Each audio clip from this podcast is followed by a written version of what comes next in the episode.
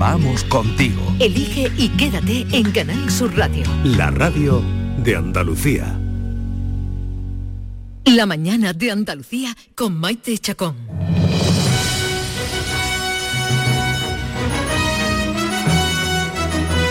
Hoy estamos celebrando el Día de la Radio, nuestro día, el día de los que trabajamos aquí en, esta, en este medio de comunicación tan maravilloso, con los oyentes, que son los que hacen, bueno, lo que hacen posible que este, que este milagro exista cada día. Y también están pasando por aquí nuestros compañeros. Norma WhatsApp, ¿qué tal? Buenos días. Hola, muy buenos días. ¿Te acuerdas del primer día que te sentaste delante de un micro? Sí. Sí me acuerdo. Bueno, pues fue en el 2001. Por la tarde con Vigorra. ¿Con Vigorra empezaste tú? Sí. estaría porque tú hacías prensa no yo hacía prensa claro hacía eh, sí al fotógrafa también o sea, toqué todos los palos y la radio estaba en la tele también y la radio era como lo sabe, la radio y no sé, Vigorra, era un experimento de Vigorra, fue un experimento de Vigorra, porque como tantos otros, a él le gusta mucho experimentar. Vine, para quedarme y me gustó, luego me fui reciclando hacia una parte más, en fin, lo que hago ahora, ¿no? Y me acuerdo a José Pablo Ruiz, no me dejaba hablar. Mi amor, si está escuchando un beso, eh, con, gracias a él aprendí a hablar, porque no había manera de meter bocadillo pero vamos, me encantó la radio, me sedujo y estoy muy feliz. Y si me hubieran dicho que al final iba a ser el medio por el que me iba a decantar, en ese momento no lo hubiera... No lo imaginabas. Bueno, ¿has visto los Goya, la ceremonia de los Goya de este, ah, de este fin de semana? Sí, pero después vi las galerías, lo vi todo. Lo viste todo. Toda la información. sí, sí, yo, de cabo yo vi la gala entera también. Y me apunté frases cuando dijo Juliette Binoche, este premio no es para Juliette Binoche, es para el fuego que me habita, pero no me pertenece. Pero qué frase más bonita, Juliette Binoche. la he apuntado aquí para decirle yo sí, cuando sí, Fue el Goya Internacional que se le dio a Juliette Binoche. Asbestas fue la película, una de las películas ganadoras, porque ganó el Goya Mejor Película, consiguió nueve galardones en total entre ellos el de mejor dirección.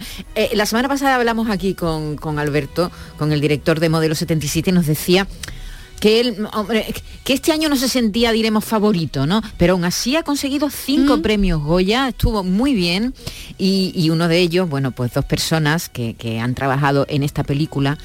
Eh, y además han tenido un trabajo ingente. Ellos son Félix Terrero y Yolanda Piña, que recogían así su Goya a mejor peluquería, maquillaje y peluquería. Y el Goya es para Yolanda Piña y Félix Terrero por modelo 77. Bueno, buenas noches. Qué suerte que me ha tocado la gala del minutito. Eh, nada, voy a empezar por el final, solo por eso, y se lo quiero dedicar a mi hija, Lola, te quiero, te amo, cariño. Esto va por ti, por tu abuelo que nos ve y por la madre que me parió. Mi equipo, Félix, Gloria, Aida, Rodri, Caro, Lupe y los chicos de refuerzo de Barcelona, gracias por todo ese trabajazo. A Fale y Alberto por hacerme cómplice de esa magia que hacéis. Al equipo técnico que estáis todos por ahí porque sois mi familia. Al equipo artístico por hacerme crecer y por dejarme crear. Gracias a la academia a mi gente y a mi novio que me acompaña esta noche. Encantado. Hola, buenas noches. Muchísimas gracias, de verdad, de corazón. Eh, como ha dicho mi compañera, mm, no me voy a, repetir en lo mismo y voy a dedicarlo a mi gran familia, a mis super tres hermanas, a mis amigos que me están viendo ahora mismo y para todos mis compañeros de, de profesión. Muchísimas gracias. Félix Terrero y Yolanda Piña, buenos días a los dos. Buenos días. Buenos días. ¿Qué tal, Yolanda? ¿Ya has aterrizado? Bueno, en ello estoy, estoy un poco pero pero sí estoy ahora mismo estoy todavía un poquito masticando todo lo que me lo que nos ha venido. Qué, qué, bien, enhorabuena por ese, por ese premio tan merecido, porque el trabajo, Félix, ha sido ha tenido que ser ingente. A ver, 75 actores, más de 75 actores, 300 figurantes y mm, con un trabajo además muy complicado de maquillaje y peluquería. Había heridas, había, eh, había, de, había de todo en la película, Yolanda. Pues la verdad que sí, pero eh, hace poco nos preguntaban y era como, mira, nosotros hemos intentado plasmar la verdad. Y es verdad que la verdad, pero sutil y lo bonito que ha tenido esta peli que muchas cosas no han llamado la atención. y yo creo que eso es lo que hemos conseguido, ¿no? El intentar plasmar la realidad, mm. la verdad, en los años 70, la cárcel, los derechos de los presos, y creo que lo hemos logrado. El que lo ve de afuera, Yolanda, mm, no sé, lo primero que eh, me, viene a la cabeza es de dónde se consigue tanta ropa de esos años, esos, esas camisas entalladas, esos, esos... Em, bueno, mm. ese trabajo maravilloso es de Fernando García, que es figurinista, pero sí es cierto que, ya a día, día, o sea, a día de hoy tenemos muchas cosas, hay muchos almacenes, muchas mm. eh, que se dedican solo a eso, que van mucho a retro, a, sitios de segunda mano, bueno, se han movido cielo y tierra para conseguir todo, porque no es solo conseguir eso, luego es que a cada persona le quede bien. Sí, Hemos, vamos a hablar con Fernando un día de esto porque el trabajo que ha hecho Fernando con el vestuario es impresionante, pero eh, Félix, tú has tenido que hacer mucha barba mucha melena porque en, esos años se llevaban los pelos largos. Eh, ¿Cómo ha sido? ¿Cómo ha sido tu trabajo? La barba de Javier Gutiérrez, por ejemplo, quiero saber si era la suya o se la pusisteis vosotros. se podía tirar de ella. Suya, eh. suya pero pintada. Exactamente. Era suya, pintada. teníamos, teníamos la suerte de que Javier tiene una barba frondosa y lo que hacíamos ambientarla un poquito y y nos quedaba fenomenal. Lo que sí llevaba era un aplique, una media peluca en la parte, en la parte delantera, que prácticamente, eh, aunque esté feo decirlo por nuestra parte, no, no se aprecia prácticamente. Pero sí lo que intentamos es crear los, nacimientos del pelo mm, eran más bajos. Era como todo... cuatro dedos más para abajo y mucho mucho vello, mucho pelo por todos lados. Sí, sí, tanta depilación como ahora. Claro, claro. Las cejas completamente... Es que era, eran... Eh, y, es que lo, habéis conseguido, ¿no? Porque es verdad que si tú ves una foto de un chaval de ahora preso de ahora no tiene nada que ver con lo que era en los años 70, claro, no solo por la ropa, sino también por, por todo, ¿verdad, Félix? Por todo, porque ha evolucionado en poco tiempo eh, la moda va cambiando, va, cambiando el pelo, va cambiando la ropa y, no nos vamos dando cuenta hasta que no, hacemos una mirada hacia atrás y, miramos y pues, sí, sí, hemos cambiado, hemos cambiado, va cambiando el pelo, va cambiando todo. Mm. Y eso es lo que queríamos, plasmar exactamente lo, que había en, en, ese momento, en esa época, la moda el corte, las patillas, hmm. los bigotes, esos pelos pegaditos como grasientos, como cocopelo. Yolanda, y ahí ha habido mucho trabajo porque había, como decía, heridas, hay un momento en el que ellos se autolesionan y hay muchísima sangre, muchas heridas, hay muchos golpes, con lo cual hay magulladuras, moratones. Ha tenido que ser un trabajo complejo, ¿no? Ha sido un trabajo complejo y la verdad que también gracias a la preparación que hemos tenido, porque nosotros, vamos, yo me quedé, me metí en la cárcel un mes antes, mm. solamente nada más que, que, aparte de cortando pelo, eh, asesorando, porque venían muchos chicos con cejas depiladas y era como, mira, si de aquí a un mes no te han crecido, te las vuelves a depilar, no puedes hacer la película. Porque, claro, venían, pues imagínate, la, moda esta horrible que hay ahora. Y luego, pues bueno, preparando prótesis, cortes, mm, de todo, porque los cortes esos que salen eran inmensos porque parecían que había cuatro, pero es que teníamos que hacer 100 cortes, porque el que no se ve también se lo estaba cortando, pero como mm. luego hay movimiento no sabíamos si se iba a ver, si no se iba a ver en la enfermería, que luego, como este del cine es así, a veces hace 100 cortes y resulta que se ve uno. Pero hay 100 puestos. claro, totalmente. Eh, eh, Yolanda, cuéntanos, tú eh, ¿qué, em, has trabajado antes en cine, tu primera vez, cuéntanos tu trayectoria en el cine. Bueno, yo, yo llevo toda la vida. empecé jovencita y llevo veintitantos años. He tenido la gran suerte de hacer todas las pelis de Alberto. Eh, esta ha sido mi quinta nominación y cuatro han sido de Alberto, de Félix Alberto. O sea que llevo una trayectoria, bueno, bien y contenta, la verdad que con mucha suerte. ¿eh? para mí lo que no me ha faltado ha sido el trabajo. El Goya no me ha, faltado hasta ahora, pero tengo que decir que trabajo no y creo que es lo más importante para nosotros. ¿Y Félix, tú también? Pues yo también, yo empecé de la... Bueno, empezamos prácticamente juntos, empezamos en la tele hace 30 años Maite, que yo te peinaba a ti más de una vez en Caligari con Manolo Rincón en la cocina. Pero que me dice Félix, pero bueno, pero esto que me estás contando, que me has peinado. pero tú no conocías. Sí, hombre, a mí tu cara me sonaba, pero hace mucho que no nos vemos. Exactamente. Y era, muy, era muy diva, Feli, era muy diva Maite. Dile la verdad, sí, era muy diva, que sí, Feli. Bueno, un poquito. que va, sí, allí trabajamos como en casa. Sí, sí, es verdad, éramos, eso sí que era una familia, ¿verdad? Verdad, verdad que sí, Maite. Verdad, con Fabiola y todos los compañeros. No sé, Félix y, Yolanda, si os queda la sensación y el equipo en general, porque cuando se hablaba de favoritos, Modelo 77 parece como favorita, sin embargo, la que se ha llevado más ha sido la otra.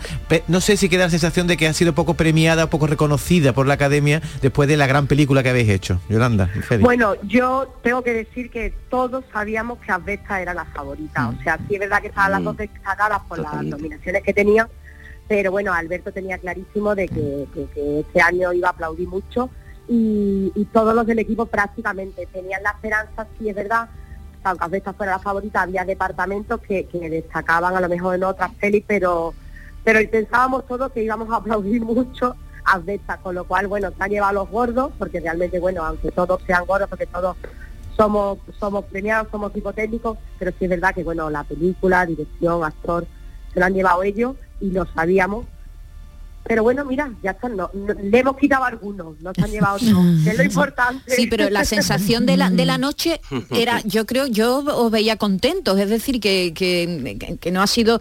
Es que, oye, perdona, Alcarrás, que tenía 11 nominaciones, no se ha llevado ah. ni una, ni uno de los premios. Eso ha sido una gran sorpresa, creo, ¿eh? Yo creo que para nosotros creo que ha sido una gran sorpresa porque, aun sabiendo que que Asbesta para mí, vamos, no es que fuera para mí la favorita, para mí como película, perdonarme Asbesta, era modelo 77, pero sabíamos mm. que eran ellos los preferidos y Carcarrá tiraba mucho porque es verdad que bueno, que así, catalanes, catalanes, vasco, vasco, que tiran mucho, pero mm. sabíamos que, que Asbesta era el que iba a arrastrar y nos vamos muy contentos, nos vamos muy contentos, Alberto estaba muy contento sobre todo por por producción y, maquillaje, porque era como una cinta que teníamos clavado con, con la mínima, que, se lo llevó todo el mundo, menos producción y maquillaje. Entonces teníamos esa, esa espinita clavada y Alberto estaba muy contento con nosotros y al final, bueno, de no llevarnos ninguna, llevarnos cinco, estamos muy agradecidos porque la gente ha dicho la peli y la gente sabe qué peli es, no hace falta, es bonito llevarte el Goya, pero a veces no hace falta el Goya para, hacer el trabajo que se ha hecho y creo que se ha demostrado que, Modelo 77 es una gran película pues y muy completa. ¿En qué mueble queda bien, Felín? ¿En qué mueble te queda bien eh, el cabezón? Pues pues mira, lo he puesto en el salón en una vitrina que tengo muy bonita, al lado, al lado de unas muñecas, unas muñecas chinas que me regaló mi hermana. Vaya mezcla, os dan uno a cada uno, ¿no? Una mezcla explosiva. Sí, sí, sí. Eso no os lo tenéis que turnar. La verdad, no, en esta gracias a Dios de tanto de tanto manoseo eh, se está poniendo brillante. Sí porque es muy mate. El de este año es un como lo han hecho con cobre reciclado verdad eh, ha cambiado ha cambiado el aspecto y tenía un aspecto mm. parecía como de chocolate parecía que se iba a derretir. Exactamente, el de antes era más verdoso y este es más marrón. Y la fiesta después bien todo bien no bueno, la fiesta de maravilla. Mm. Estupendamente. A mí se me ha quedado una noche vacía todavía, me refiero que vamos, que me falta una noche por dormir. bueno chicos, pues mucha enhorabuena, de verdad. Nos alegramos mucho de este, de este premio. Hay el, mundo del cine es tan complejo, necesita de tanto equipo, de tantas personas. Sí, Yolanda, venga, dime. Bueno, es que quiero, quiero decir, quiero agradecer al cine andaluz, con letras mayúsculas porque todavía creo que no se nos consideran mm, grandes profesionales y somos igual o mayor que el resto. Y me parece súper importante, de verdad. Todavía ahí vienen Andalucía a, acordar y se piensa que estamos en África, chicos. Andalucía es igual que España. Tenemos el mismo cine o mejor. Así que viva el cine andaluz pues eso, que viva, nos sumamos a ese grito, que viva el cine andaluz. Yolanda Piña y Félix Terrero, ganadores de mejor maquillaje y mejor peluquería en los premios Goya celebrados en Sevilla el pasado sábado por una película estupenda, Modelo 77. Os damos la enhorabuena y ya a la, a la próxima, ¿no? De Alberto, ¿no? Pues esperemos que pronto sea además, ahí están. un abrazo. Muchísimas gracias. Venga, un abrazo y enhorabuena. Muchas gracias. Oye, felicidades. Felicidad. Ah, bueno, por, lo, por el día de la radio, ¿no?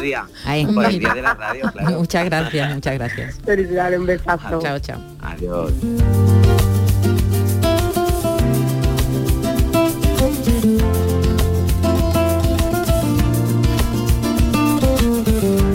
La mañana de Andalucía con Maite Chacón.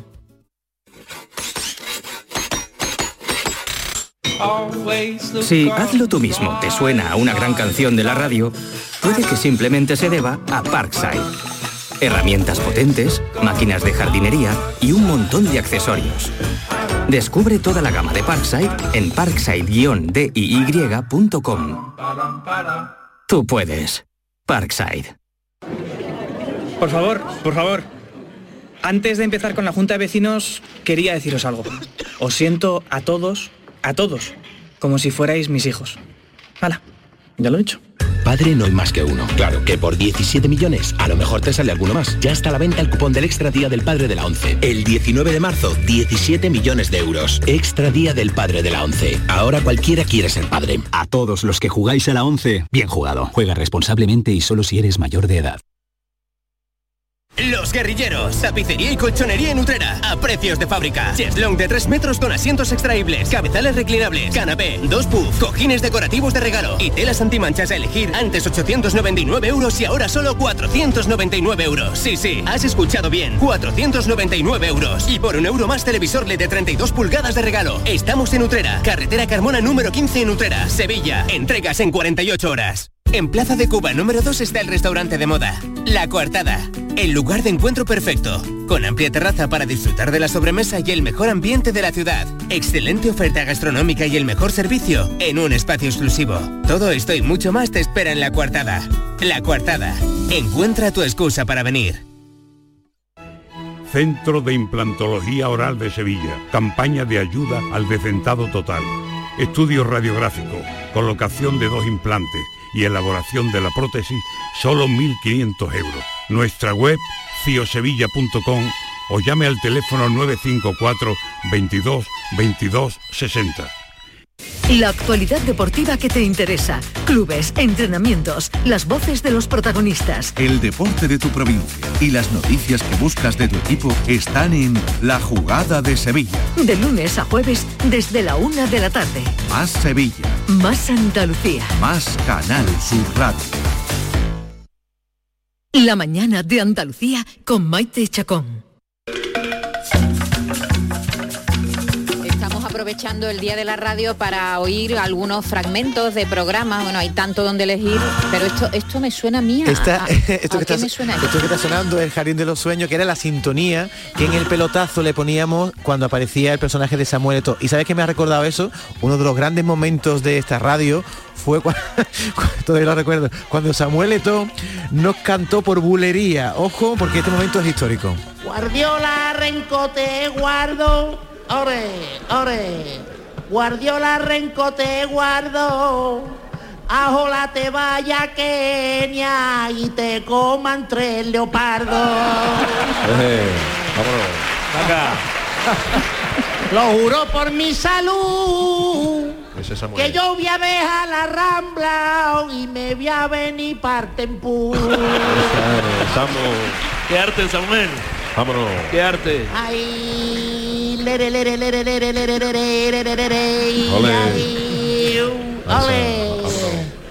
El Noucan es un mojón. El cano es un mojón. Al lado de Chapín gritando que viva Samuel todo. Vámonos con la carta a la cuarta. Samuel, vámonos ahí. Mi goles celebra.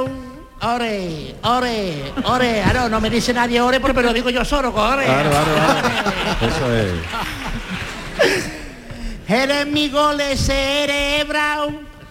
Ir a feria del caballo, ahora es feria de la cebra. Ole. De fino yo me he hartao. Ahora mi madre moguanga. Vámonos. Qué arte, De Samuel. fino yo me he hartao.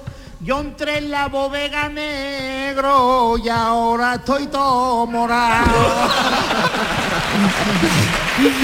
Eso es, Samuel, qué arte, gitano. Viva Camerún, Vámonos, vámonos. Pero gitano de Camerún, ¡Ale Esto era en directo, ¿no, David? Esto era en, en auditorio de Jerez, en Jerez de la Frontera. Ahora, si a mí el Jerez me ficha ahora, yo juro que el primer gol se lo meto al Barcelona.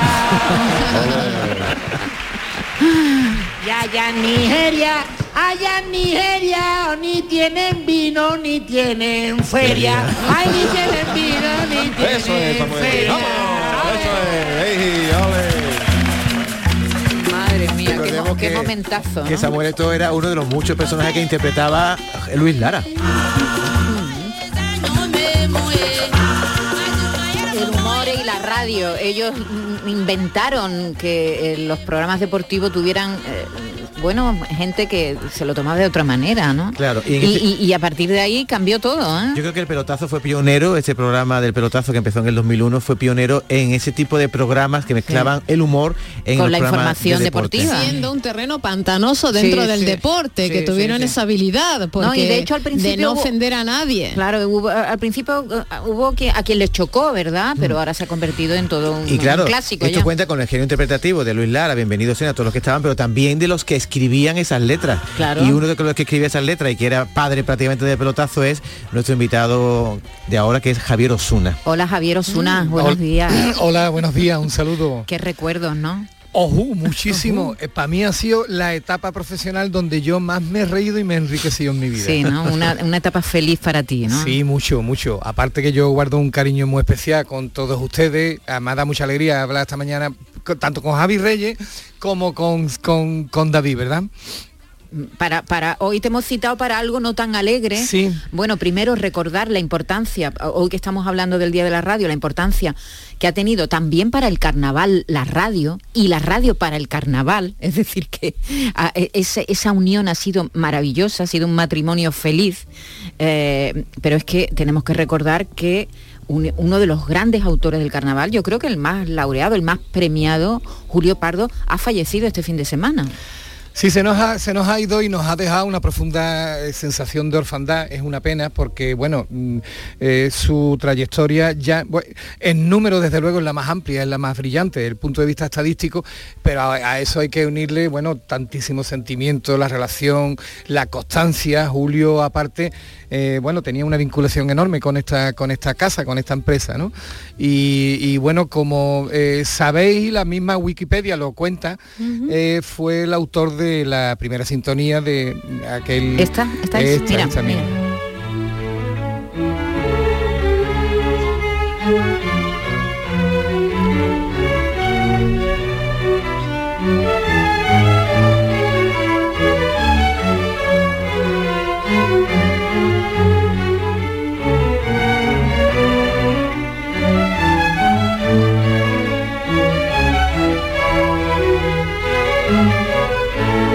Primera sintonía que tuvo esta casa, Canal Sur Radio y Televisión, fue compuesta por Julio Pardo, que recordamos, eh, el director de uno de los coros más importantes de Cádiz, ha fallecido este fin de semana. Creo que tenemos su voz, ¿verdad? Sí, al parecer, disculpa, al parecer tenemos, tenemos registrado su voz, además precisamente contando eh, cómo y por qué él eh, compuso esta melodía. Bueno, eso fue una locura que me propuso el director general en aquel momento, que era Salvador Domínguez. Eh, me propuso, dice, bueno, yo, tú- yo creo que tú tienes cabeza, y es verdad que tenía, como para eh, idearme la primera sintonía. No solo la primera sintonía de la cadena, sino de todos los programas, de- del tiempo, del reloj que se ponía antes de los informativos, de los toros, de todo, ¿no? Y la, la idea en principio, bueno, fue una cosa que me dio mucho miedo, porque no, no la había hecho nunca, había hecho mucha música, pero eso no. Y la, la clave yo creo que fue en que fuera mm, andaluza, eh, que pudiera sonar por sevillana, por tanguillo, y sobre todo que fuera muy versionable. Era una sintonía que tenía que servir para todas las épocas del año, para Semana Santa, para Navidad, para carnavales, para todo. Ahí fue el reto, yo creo que salió. mm, la inspiración, no sé si fue buena o mala, duró muchos años. Eh, yo hubiera querido que hubiera seguido sonando, pero como la cadena manda, pues encantado y, encantado con la que suena ahora. Pero fue un reto difícil porque 20 años atrás también las neuronas tienen 20 años menos y 20 años menos de experiencia. Ahí estaba la voz de Julio Pardo recordando los momentos cuando le encargan esta que fue la primera, ¿eh? os recuerdo la primera sintonía que soy yo aquí. Javier, tú que eres una de las personas para mí más versada en el carnaval de Cádiz, tiene más de 10 títulos escritos, ¿qué aportó eh, Julio Pardo al carnaval? Muchísimo, fue el, gran relevo revulsivo de la segunda mitad del siglo XX. Hay que contextualizar la llegada a julio del carnaval en el año 78, es decir, se produce, el carnaval se ha recuperado en el 77 con ese nombre que, que Franco lo prohíbe por decreto, eh, y bueno, a Cádiz le tolera un sucedáneo de carnaval que se llaman fiestas típicas o fiestas folclóricas o generalmente fiestas invernales, donde la palabra carnaval estaba prohibida y por supuesto cualquier ataque, imaginémoslo, no ya solo a la esfera sexual, sino de contenido político. Eh, todo eso se rompe a partir del año 77 y Julio aterriza por primera vez desde el mundo de las tunas, es decir, él estaba en la tuna de la Facultad de Medicina y de hecho firma su primera agrupación como Julio Pardo el Tuno, la misma instancia del año 78 del coro Los Aspirinos, de ahí la vinculación con la Facultad de Medicina, ¿no? Y su estribillo este desenfadado de aspirinas a peseta, aspirinas a real, eh, más o menos eh, con eso es con lo que nos enseñan en la Facultad. ¿Y, desde entonces ¿no? ha faltado al, carnaval? ¿No ha faltado a, la cita? solo un año, que es al siguiente, que es cuando él hace lo que entonces se llamaba servicio militar o mili, y que lo hace en Canarias, pero eh, eso fue ya el 79, pero desde el 80, cuando él se reincorpora, saca el coro Los Granaderos y ya de manera ininterrumpida, vamos, hasta esta noche, ¿no? Claro, hasta esta noche, hay que recordar que esta noche su coro actúa con, los Martínez, ¿no? que es la, lo, que están, lo, que, lo que van a representar esta noche. ¿no? Curiosamente, el año de los granaderos, que es ese coro de 1980, van al falla, pero no les da tiempo a tener la ropa cosida.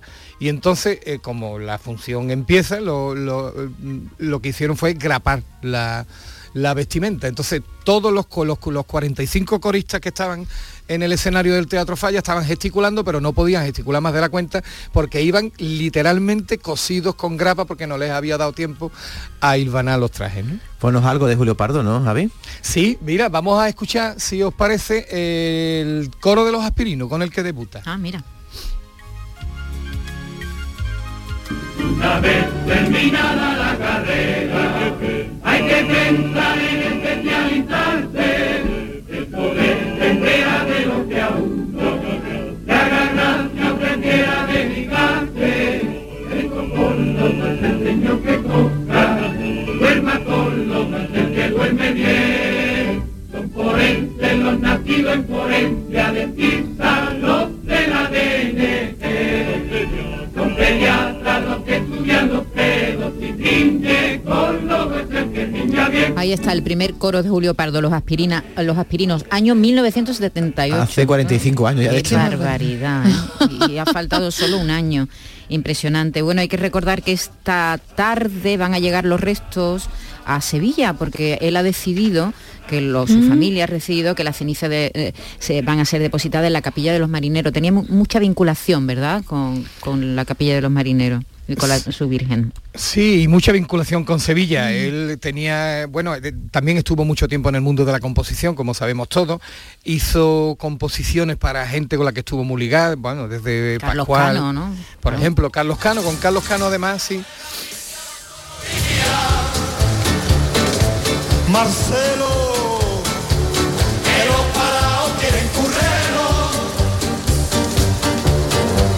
Manuel trascendió al carnaval, ¿verdad?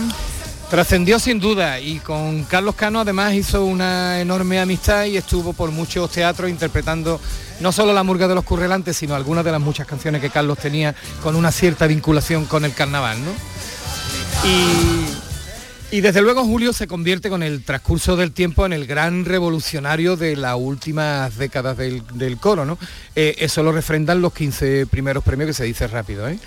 Y innumerables eh, segundos premios. Y luego ha tenido plumas muy buenas a su lado, empezando por la Kiko Zamora, Antonio Segura, luego Antonio Riva, que es con el que verdaderamente hace el gran tándem, y por último con el canijo de Carmona, ¿no? Es decir, él ha tenido distintas etapas y siempre ha sido muy selecto a la hora de escoger el, grupo y, luego él por su formación eh, musical era muy exigente y, muy bueno a la vez, afinando, es decir, es una persona que se preocupaba mucho de, que, de la polifonía del coro. ¿no? Pues descansa en paz Julio Pardo, uno de los grandes de carnaval que nos ha dejado con muy joven, con 67 años. Eh, tenía problemas cardíacos, ya tuvo un infarto hace un tiempo y, no ha podido superar este, este problema de corazón que tenía. Oh, un abrazo, querido compañero. Un abrazo muy grande. Y muchas gracias por asomarte hoy en nuestro día, en el Día de la Radio, aquí al programa de la mañana. Nada, gracias a ustedes y que así sea. Un abrazo muy grande a su familia. Javier Osuna, nuestro compañero. Un abrazo, muchas gracias. Vamos a hacer una pausa y seguimos hablando de radio.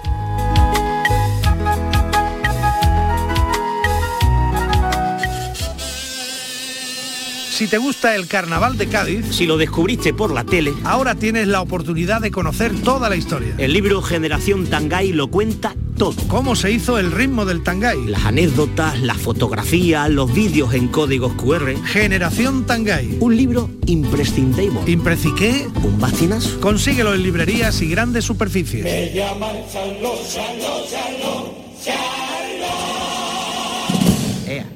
Nuestros abuelos siempre han desempeñado un papel fundamental para nosotros. Construyeron la sociedad de bienestar que hoy disfrutamos. Nos transmitieron sus valores, sus costumbres, sus fiestas. Ahora más que nunca necesitan de nuestra atención y cuidados. Por ello, CaixaBank y la Asociación de Autores del Carnaval de Cádiz quieren premiar la copla carnavalesca que regale el mejor homenaje a nuestros mayores durante el concurso de agrupaciones del Carnaval de Cádiz. CaixaBank, mayores llenos de coplas. Tenemos con nosotros a Ceci de Quality Hogar, nuestro servicio técnico de confianza. Ceci, si tenemos una limpia averiada, ¿la reparáis con piezas y recambios originales? Por supuesto que sí, Maite. Somos la única empresa que tenemos piezas y recambios originales. Pero no solamente una limpia. Cualquier aparato del hogar que no funcione, puede ser un robot de cocina, una radiofrecuencia, una magnetoterapia, sea de la marca que sea, te lo vamos a dejar como nuevo. Llámanos ahora y pide tu presupuesto gratuito y sin compromiso. 937-078-068. 937-078-068. Por otra parte, si tienes una máquina de Aqualimpia o de cualquier otra marca cogiendo polvo y ocupando espacio porque ya no la utilizas, en Quality Hogar te damos la opción de poder cambiarla por otro producto de tu elección de nuestro amplísimo catálogo. En Quality Hogar tasan tu máquina antigua con hasta 800 euros para que puedas adquirir cualquier otro producto de altísima calidad con las mejores condiciones y la mejor financiación. Llámalos ahora mismo y no dejes escapar esta oportunidad. 937-078-068. 937-078-068. Además, si en tu caso quieres volver a utilizar la cuadrilla que ya tienes, pero no recuerdas cómo funciona, enviaremos un técnico a tu domicilio para hacerte una demostración y un mantenimiento del equipo para que así puedas sacarle el mayor partido. Llámalos ahora al 937-078-068. 937-078-068. Aqualimpia es marca registrada de Quality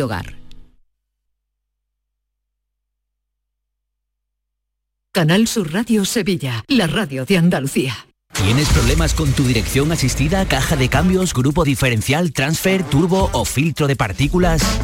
Autorreparaciones Sánchez, tu taller de confianza en la Puebla del Río. www.autorreparacionessánchez.es. Líderes en el sector, Autorreparaciones Sánchez.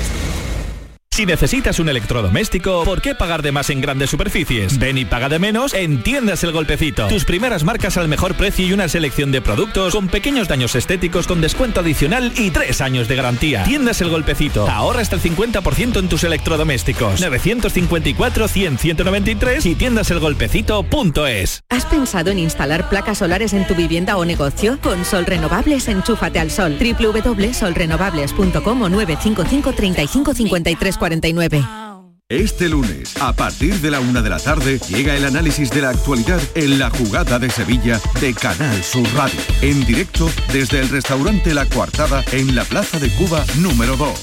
La Cuartada, el restaurante de moda en Sevilla con el mejor ambiente de la ciudad y una comida espectacular. Noticias, tiempo, tráfico. Cada día, desde muy temprano, lo tienes en Canal Sur Sevilla la radio de Andalucía. La mañana de Andalucía con Maite Chacón.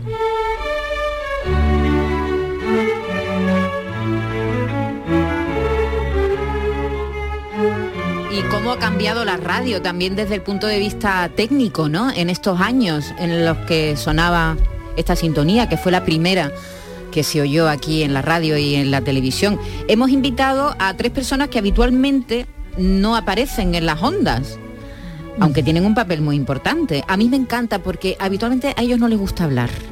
Ángel, Ángel Pucho, buenos días. ¿Qué tal? Buenos días. Él es jefe de misiones en Canal Sur Radio. Sí. Bienvenido. Muchas gracias. Está también con nosotros Juan Carlos Martínez, que es coordinador del Servicio Técnico Operativo de Canal. No sabía yo que tenía un, un cargo tan, tan largo, Juan Carlos. Sí, el nombre es muy largo. La función es corta, pero el nombre es No hemos largo. llamado a veces a Juan Carlos. Juan Carlos, que no me funciona esto. Claro, eh, claro, es corta pero importantísimo. Vital. Uy. Y también está con nosotros Ángel Rodríguez, que es jefe técnico de Canal Sur Radio. ¿Qué tal, Maite? Hola. ¿Qué tal? Que viene de una larga familia de personas vinculadas a la radio. Tu, padre años, y yo sí, sí. trabajamos juntos. Efectivamente, algo me decía, sí, sí. Sí, y más gente de aquí de la radio. De la radio. Isma González también trabaja con él. En fin, es decir, que tú, la radio la tienes en, en- Yo la radio la he vivido desde muy pequeñito, desde muy pequeñito. Con 10 años yo estaba ya dando vueltas por los estudios de radio, sí, sí, sí, cogiendo discos. Además yo te era una cosa muy curiosa porque yo veía al técnico de sonido y decía, ¿qué trabajo más complicado es eso? Eso tiene que ser horroroso. Bueno, pues Y por eso es tan bueno también, ¿eh? Porque Bueno. saca sonido, sí, tú eres muy completísimo. se hacía lo que se podía. Todavía sigo, ¿eh? En la mesa. Sí, es un maestro en la mesa, es que antes de que Bueno. estés pensando ya está con, con un sonido, Sí, con ahora una mismo música, con un... Tiene cargo de responsabilidad, pero ha estado Sí. detrás del cristal donde está ahora mismo Javier Hasta Reyes. hace pues, nada. Bueno, eh, casi todos los días hago algo porque También. esto no se puede olvidar, ¿eh? No, no. no, no, no. Es- Hay que practicar todos es- los días. Esto no es como montar en bicicleta, que se olvida, sí, que no se olvida. Pero sí, pero los Se reflejos se, pierde la pierden un práctica. poquito. Sí, sí, Se sí. ¿Cómo era, Juan Carlos, cómo era la radio a la que tú llegaste? ¿Cuánto tiempo llevas tú en la radio? Yo en la radio, Sí. yo al estilo de Ángel, mi padre era hombre de radio. Yo nací ya en una emisora de radio. Yo la primera vez que participé en un programa de radio creo que tenía siete años. Ah, sí. Sí, sí. ¿Y qué hacía tu padre? Mi padre era locutor, lo que era en aquella época, luego fue director de una emisora y estuvo mucho tiempo, pero yo llevo en la radio desde los 18 años, tengo ya 63, pues imagínate los años que llevamos rodados. ¿Y qué hiciste tú con siete años? Porque hablarías, me imagino. que... Vino mi padre a buscarme al colegio porque necesitaba voces infantiles para algo. Yo no recuerdo bien qué, pero allí nos llevó al estudio y ellos estuvimos hablando. ¿Y tú, Ángel, también te viene de familia o no? Eh, no, ¿O eres eh, el primer radiofonista sí, de la yo- casa? sí, sí, en mi, en mi caso, eh, el- mi padre es fotógrafo, mi madre madre de casa, aunque de pequeño yo recuerdo cuando escuchaba, sobre todo en el arranque esta mañana, eh, yo escuchaba la radio en el patio de casa, eh, sobre todo los veranos, es la imagen que tengo jugando y mientras mi madre No recuerdo ahora mismo, supongo pues, no sé, el programa que entonces hubiera, pero sí, eh, yo soy el primero, eh, digamos, radiofonista de la familia y desde el año 90 que entré a la facultad recuerdo que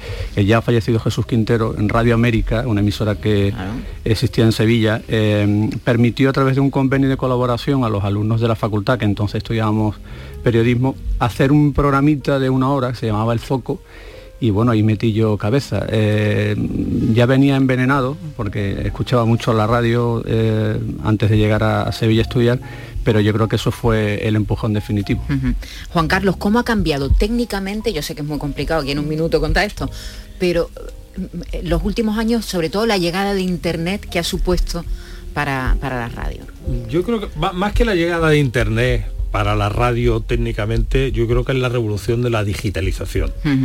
Eh, todos recordáis, porque lo hemos vivido, cuando todavía la- los sonidos en la radio venían en cintas de Cinta cassette o abierta. en cinta abierta, todavía uti- utilizábamos vinilo, que es una cosa que para nosotros es muy normal, pero las nuevas generaciones ya lo tienen muy desconocido. Y eso cambió rápidamente cuando empezamos a usar ordenadores como soporte de los sistemas de sonido de, de la radio. Eh, ahora mismo nuestra base de datos de sonido pues, puede estar alrededor de los 500.000 ítems de sonido. ¿Eso cuando en una emisora de radio se podía haber previsto? Además, a un clic. A un clic, Lo tenemos sí, todo a un inmediato, todo en un, en un segundo. Yo recuerdo en las grandes discotecas, en las grandes cadenas de radio, yo mm, que me crié en la COPE en Madrid, pues la discoteca de la COPE en Madrid podía tener 10.000 discos. Claro, 10.000 discos, mm, es que físicamente es lo que había, no Claro. podían más. Y el acceso a eso pues re- requería un tiempo. Hoy en día nuestra base de datos musical está en 150.000 canciones y no lo tenemos todo, pero podemos optarlo y a un segundo de ponerlo, esa ha sido una revolución muy La grande. Y, y ahora estamos en un proceso, antes hablábamos de, de cómo los nuevos eh, periodistas, los nuevos informadores cambian la radio cuando llega la democracia y cambia la, se cambia la forma de hacer radio. Y ahora estamos en un, en un proceso que es el de la radio a la carta, Ángel, eh, la radio, mm, eh, los podcasts. Es que toda esa tecnología... ¿Está compitiendo? ¿La radio eh, convencional como la nuestra compite? ¿Está Mm. compitiendo con la radio la carta, con los podcasts? Yo creo que eh, más que competir eh, se complementa, porque mm, todavía hay un perfil de oyente, digamos, eh, de nuestra generación, que puede tener 45, 50, que es además el, el perfil quizás dominante, porque los jóvenes eh, cada vez les cuesta más trabajo incorporarse a la radio. que Pero los, escuchan- los jóvenes cuando van creciendo no se van incorporando a la radio convencional. Tarda tiempo, yo creo que esa es una de las asignaturas pendientes de la radio, ofrecerle espacio, contenido, saber qué buscan y, y darles su sitio. Eh, la radio eh, de forma convencional es muy lineal, pero efectivamente, como tú dices, la radio, gracias a la tecnología y todo lo que comentaba Juan Carlos, hoy es una radio a la carta. La gente la escucha donde quiere, cuando quiere, cómo quiere, eh, se puede incorporar a un programa de la mañana de madrugada o viceversa, eh, incorporarse a un programa mm, tres horas tarde y escucharlo desde el principio. Nosotros tenemos una plataforma de podcast. Sí. ¿Cuántos podcasts mm, ofrecemos? Ahora mismo medio centenar en- de contenido muy diverso, cultural, eh, de tradiciones como la Semana Santa, el carnaval, eh, que tiene que ver con la crónica negra, con eh, la actualidad, con el mundo de la música, de la cultura, muy diverso para un público muy especializado que sabe perfectamente lo que quiere, que lo escucha como decía cuando quiere, que eso hace que la radio pues eh, haya tenido una capacidad de adaptación casi desde su eh, nacimiento y que la tecnología pues le permite seguir haciendo. Ángel, Ángel Rodríguez, cuando un periodista sale a la calle, antiguamente hace falta un aparataje técnico tremendo, una unidad móvil, cableado, tal. Hoy día también eso se ha transformado. Un periodista puede ir a la calle y hacer un directo sin que haga falta nada más. Efectivamente, esa es la siguiente gran transformación que ha tenido la radio, porque yo creo que la radio en sí misma no ha cambiado gran cosa. La radio sigue siendo sonido, palabra, eh, compañía, inf- información al segundo, pero la otra parte técnica en la que gran, ha cambiado bastante la radio ha sido la forma de conectar con la calle, con nuestros reporteros, incluso con los oyentes. Los oyentes ahora entran, se hacen las llamadas con el ordenador y entran con una calidad musical perfectamente aparte de que puedan entrar por teléfono. Pero ahora mismo para que un periodista pueda entrar desde la calle un- a una noticia de alcance y tal, pues se lleva un aparatito que es poco más grande que un teléfono y entra con calidad perfecta, incluso con el mismo teléfono, con las aplicaciones que usamos para ello, se entra con un sonido espectacular, como si estuviera en el estudio. Hay veces que decimos, a ver si suena un poquito peor para que parezca que está en la calle. Porque parece que está en el Parece que está en el estudio. Entonces, ¿qué va a pasar con las unidades móviles? Las unidades móviles, bueno, las unidades móviles son A los museos ya, personas, ¿no? nuestros locutores y nuestros redactores, esas son las unidades móviles. La Aparte de que, claro, nuestros conductores pues van para auxiliarlo cuando el sonido no es simplemente de que vaya a dar una noticia con la Claro. voz, ¿no? Sino que tiene que entrar sonido que- de una rueda de prensa, Claro, claro. eh, cortes de audio que tengan que meter, entonces para eso... Aquí no sobra nadie. Simplemente al revés, se, eh, al siempre revés, falta. exactamente, simplemente se vez van más. añadiendo, ¿no? ¿Y hacia dónde va esto? ¿Hacia dónde va la radio? ¿Cuál es el futuro más futuro? Esa es de una la pregunta, radio. yo creo que la pregunta del millón muy interesante. Mm, eh, a lo largo de la mañana yo creo que lo habéis comentado de alguna forma. Yo creo que mientras eh, la radio mantenga la capacidad de emocionar, de seducir con la palabra, con la música, haya alguien que tenga intención de comunicar y haya gente que quiera escuchar ese mensaje, la radio se va a mantener. Eh, variará posiblemente el formato, el dispositivo, la tecnología hará que tenga, eh, por decirlo de alguna forma, una apariencia distinta probablemente a la que la, a como la conocemos hoy.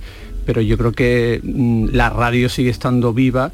Son muchos los agoreros que a lo largo de la historia han dicho que estaba condenada a desaparecer y mm, yo y, creo que y todo lo contrario. y aquí claro, estamos. Juan Carlos eh, forma parte de un proyecto muy bonito de una radio en Guinea. Cuéntanos brevemente qué hacéis allí, cómo técnicamente no tiene que ser fácil. Eh, eh, cuéntanos cu- qué, cuál es ese proyecto. Eh, yo pertenezco a una asociación que se llama Periodistas Solidarios, que nació de la Asociación de la Prensa de Sevilla, y tenemos un proyecto muy bonito, como tú has dicho, en Guinea-Bissau, y tenemos creada una radio de mujeres. Eh, yo soy el que le ha el, el- el que ha montado el, todo el sistema técnico pero tenemos una serie de compañeros periodistas que son los que dan todo el apoyo de, de eso. Es una aventura muy bonita poder irte con muy pocos medios, con muy pocos recursos, pero es una de las cosas que la tecnología nos ha permitido. Poder montar una... Hoy en día montar una emisora de radio es muy sencillo. Yo escucho Radio Mujer de Bafatá Ujú, aquí en. Sevilla, porque tenemos transmisión por internet. Nosotros lo vamos a ir ahora un poquito, mira.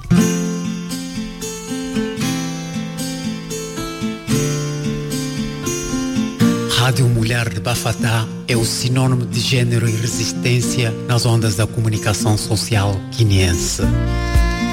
¿Y son periodistas las chicas que trabajan allí o, o quiénes son las que Bueno. las que están en la radio? Las chicas... O las las- o las mujeres, la- vamos. las mujeres que hay ahora mismo trabajando en la radio salieron directamente del instituto. Las elegimos, hicimos un casting para elegir a, las mejores chicas que pudieran estar preparadas y les, les vamos dando formación para formarlas. Hoy en día eh, tenemos un proyecto de colaboración con la Universidad de Sevilla. En el septiembre pasado dos de ellas estuvieron aquí en Sevilla en la universidad dando formación y cada día se van preparando y se van formando mejor y están haciendo una radio espectacular. O sea que no va fatal, va fenomenal. Y dice, radio va fatal, fatal no va. David, vaya chiste malo. ¿eh? No, pero bueno, tampoco tan malo, ¿eh? A los tiene peores. Bueno chicos, pues muchas gracias por haber pa- pasado por aquí un ratito esta mañana. Ángel Puche, jefe de emisiones de Canal Sur Radio. Nos vemos, nos vemos en un ratito Nos arriba. sobre todo nos oímos. y nos oímos. siempre en la radio. Juan Carlos Martínez, coordinador del Servicio Técnico Operativo en Canal Sur Radio, muchas Gracias. gracias, por Y haber por tu pasado por aquí. también. Y Ángel Rodríguez, que es jefe técnico de Canal Sur Radio y operador nuestro de toda la vida. Yo sigo en el- y, en y el ahí, tema, y- y sigo, ahí que sigues no en la falte. mesa. Otro día hablaremos Maestro de los sonidos. de, de cómo, de cómo es una mesa. Con una mirada Maestrillo. sabía lo que quería. Sí, es que Yo- ¿A que sí? Yo me acuerdo cuando estábamos con, con a tu bola que David Gallardo te hacía así con la mano y ya sabías tú que tiene que poner música de llanto, música de tal. Con una mirada, Ángel. Sí, esa complicidad se obtiene con el tiempo de conocer a tu locutor, en fin, a tu equipo. Sí, eso es, Hombre, lo tenemos, eso es muy bonito. lo tenemos enfrente, ¿verdad? Y, y Claro. eso es, Y es ser bonito. rápido y saber dónde está cada cosa. Ese gran maestro que es Javier Reyes ahí a los mandos. Sí, señor. también, ¿eh? Eh, eh, Oye, ¿y qué sería de la radio sin la música? ¿A qué es inimaginable? Bueno, pues enseguida vamos con música. Descubre todos los contenidos que te ofrece Canal Sur Podcast. Buena música, actualidad, divulgación, tradiciones, cultura. Todo lo tienes en podcast.canalsur.es. Y los domingos te ofrecemos una selección de contenidos exclusivos y de producción propia en la hora de Canal Sur Podcast. Con Carmen Benítez. La hora de Canal Sur Podcast, este domingo desde las 4 de la tarde. Radio Andalucía Información. En Canal Sur Radio, por tu salud, responde siempre a tus dudas. Este lunes hablamos de la atrofia muscular espinal. La AME es una enfermedad rara de componente genética sobre la que acaban de aprobarse nuevos tratamientos tras el ensayo en el que ha participado el Hospital Virgen del Rocío de Sevilla. Nos acercamos a esta enfermedad que afecta a recién nacidos con los mejores especialistas y tus consultas en directo. Envíanos tus consultas desde ya en una nota de voz al 617-135-135. Por tu salud, desde las 6 de la tarde con Enrique Jesús Moreno. Más Andalucía, más Canal Sur Radio. Nuestros abuelos siempre han desempeñado un papel fundamental para nosotros. Construyeron la sociedad de bienestar que hoy disfrutamos. Nos transmitieron sus valores, sus costumbres, sus fiestas. Ahora más que nunca necesitan de nuestra atención y cuidados. Por ello, CaixaBank y la Asociación de Autores del Carnaval de Cádiz quieren premiar la copla carnavalesca que regale el mejor homenaje a nuestros mayores durante el concurso de agrupaciones del Carnaval de Cádiz. CaixaBank, mayores llenos de coplas.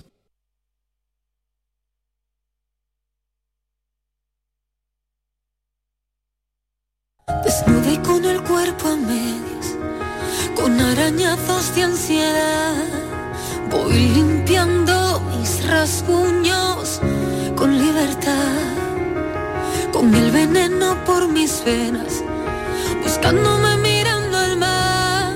Ahora sí, no me tiemblan las piernas, ya puedo gritar. Nunca todo es nada de lo que parece. Ahora decidida apretaré los dientes, ni bien ni mal.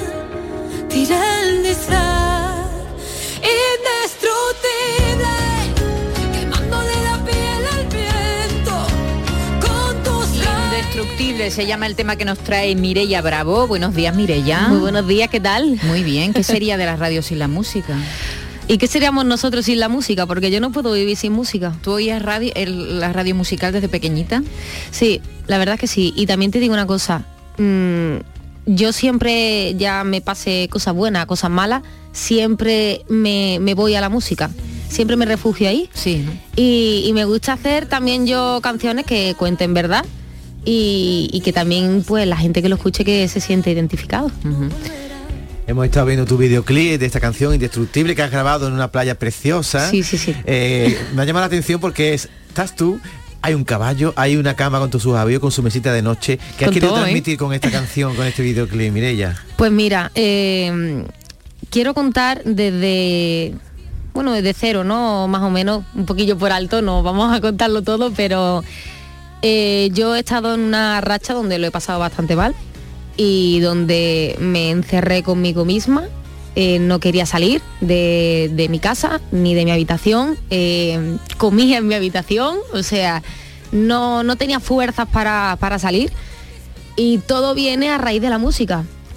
Eh, me pasaron una serie de cosas que, yo no, le encontraba ningún... Hay que recordar que tú pasaste por varios eh, concursos, eh, por Operación Triunfo, Exacto. has pasado también aquí en Canal Sur, ¿no? Sí, en Se llama Copla, estuve anteriormente. estado. Sí, entonces, claro, después de salir de, Operación Triunfo, hicimos la gira, hicimos, bueno, me hicieron un disco y empecé a hacer la, firma de disco, estuvimos, bueno, pues me, pusieron que teníamos concierto y tal, de repente no hubo concierto, eh, lo cancelaron, me decían cosas que no, no, sé, a ver, yo agradecida por todo, pero yo soy persona, o sea, no, no soy una piedra y, que no tengo sentimientos, o sea entonces ahí empecé a decaer, a decaer, a decaer, todo el mundo preguntándome que qué había pasado, que por qué ya no hacía música, qué ha pasado con los conciertos, entonces yo no tenía esa respuesta. ¿Cómo les voy a responder yo a ello, no?